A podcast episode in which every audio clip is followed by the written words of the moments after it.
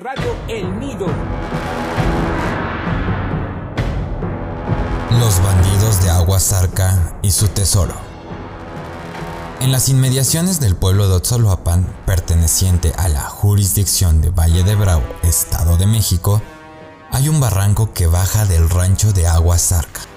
Cuentan las historias antiguas que en una partida de ladrones que conducía al lomo de poderosas mulas, alhajas y onzas de oro y plata, robado a innumerables víctimas de Temascaltepec, era perseguida por la justicia que estaba a punto de darles alcance.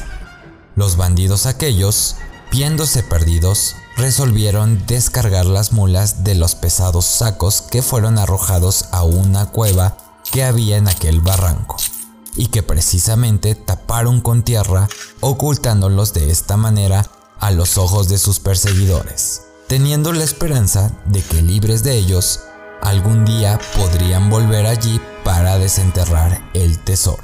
Aligeradas las asemilas de aquel peso y montadas en ellas, los ladrones emprendieron con más velocidad la huida. Pero en este último no fueron ayudados por la fortuna, porque los soldados que los perseguían les dieron alcance matándolos a todos cuando iban en la fuerza de la carrera. Y al ser identificados sus cadáveres, los agentes de la justicia se dieron cuenta de que ya no llevaban absolutamente nada de lo robado, abrigando la íntima convicción de que únicamente en el barranco que bajaba del agua zarca lo pudieron haber ocultado, ya que todo el resto del camino era llano y parejo, no pudiéndolo haber abandonado allí. Desde luego, mucho se buscó el escondite, pero todo fue en vano, pues nunca se encontró. Pasaron muchos años de aquel suceso.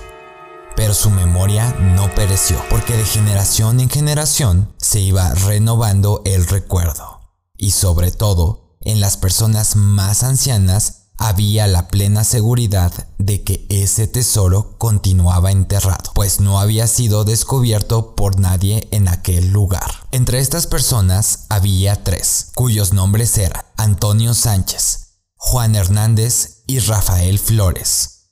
Los dos primeros originarios y vecinos de San Martín Otzoloapan, y el último de Valle de Bravo, convencidos hasta la saciedad de que en la barranca que baja del agua zarca estaba escondido un gran botín. Determinaron irlo a buscar con todo ahínco y para el efecto invitaron para que los acompañara a Primo Castillo de Valle de Bravo, hombre decidido para cualquier empresa y de un valor casi temerario. Hechos todos los preparativos, se encaminaron cierto día al lugar de referencia y después de trazar planos y combinar el trabajo, comenzaron a escarbar en un lugar que creyeron más seguro. Cuando hacían esta operación, he aquí que escucharon unos quejidos huecos que salían de la tierra. Los oyó primero Primo Castillo, quien me contó esta leyenda, y también los demás acompañantes, quienes poseídos de terror y acobardados emprendieron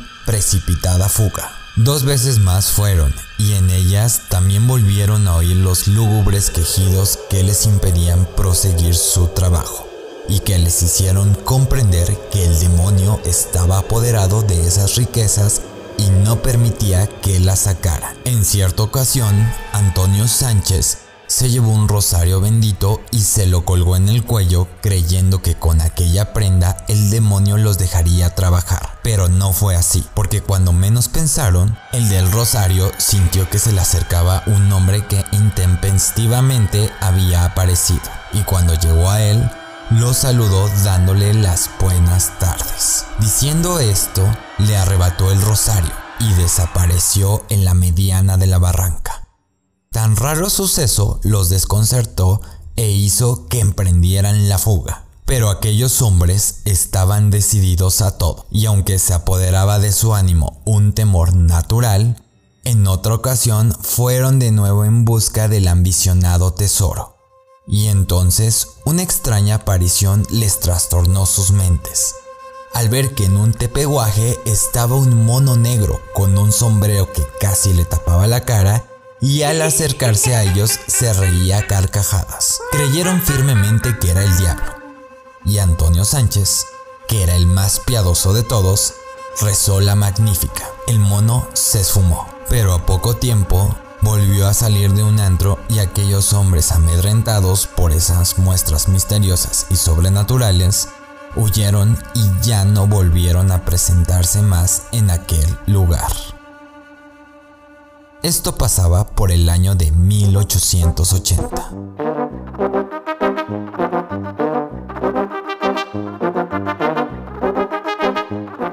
tradición oral es la forma de transmitir la cultura de una comunidad de generación en generación, de abuelos a padres y de padres a hijos, de manera que los saberes y conocimientos ancestrales se preservan a través de la expresión hablada, en cuentos, romances, leyendas, canciones, adivinanzas, oraciones, conjuros, refranes, consejos, etc.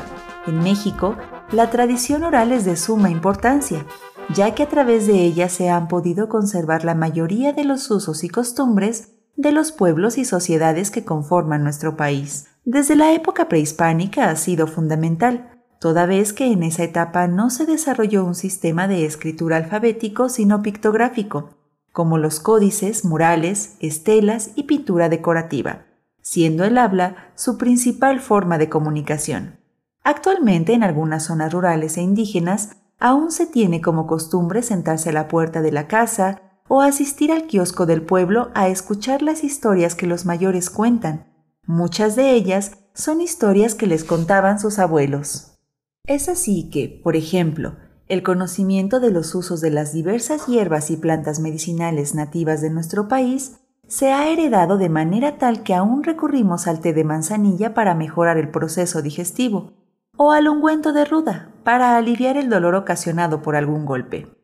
Nuestra tradición culinaria conserva una gran cantidad de tradición oral, recetas ancestrales y preparaciones secretas realizadas por las abuelas y los abuelos al momento de cocinar y sazonar, desembocan en los más exquisitos platillos típicos.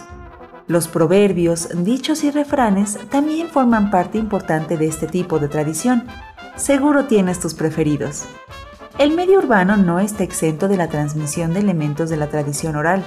En los barrios y colonias se reproducen las historias de lo que ocurrió en esta u otra casa o calle hace muchos años. Incluso elementos cotidianos como el transporte público están rodeados de estas historias comúnmente conocidas como mitos urbanos. Las leyendas y mitos forman parte de esta tradición que perpetúa desde tiempos inmemorables a ciertos personajes del imaginario popular como La Llorona, La novia que pena de madrugada por las calles y otros más. Sin duda, todos conocemos alguna leyenda acerca de la escuela en donde estudiamos o de la colonia en la que vivimos. Dichas tradiciones orales han llegado a cobrar tanta importancia que se han escrito libros y filmado películas en torno a ellas. ¿Alguna vez escuchaste la historia del charro negro que se apareció en una discoteca?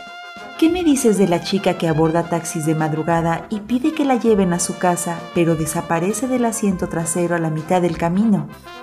¿Alguna vez escuchaste que los bebés deben dormir con un par de tijeras abiertas cerca para ahuyentar a las brujas? Todas esas historias, leyendas, tradiciones y mitos constituyen una parte importante de nuestra historia nacional, pero sobre todo de nuestra identidad como parte de una sociedad. Cierra tus ojos y enciende tu imaginación. Costillas del diablo.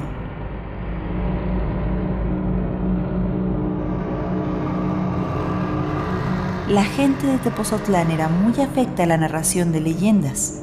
Antiguamente se contaban leyendas de brujas, nahuales, duendes, lloronas, aparecidos y demonios cuenta una leyenda que el diablo se iba a llevar a su casa una piedra.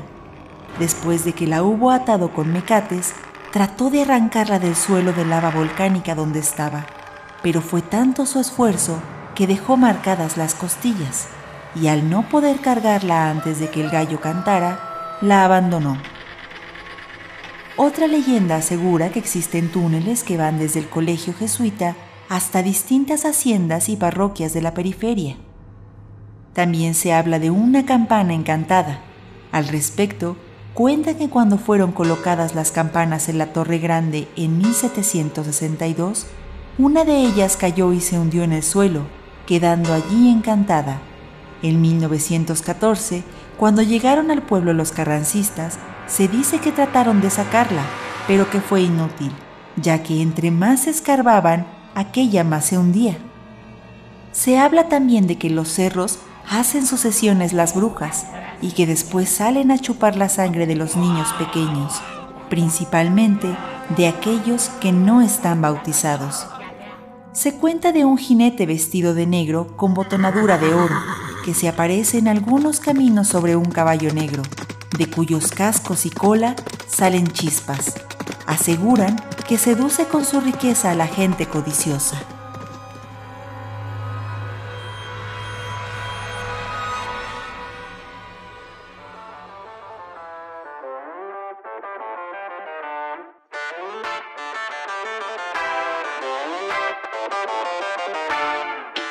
Les damos la más cordial bienvenida a esta celebración que es muy importante para todos los mexicanos.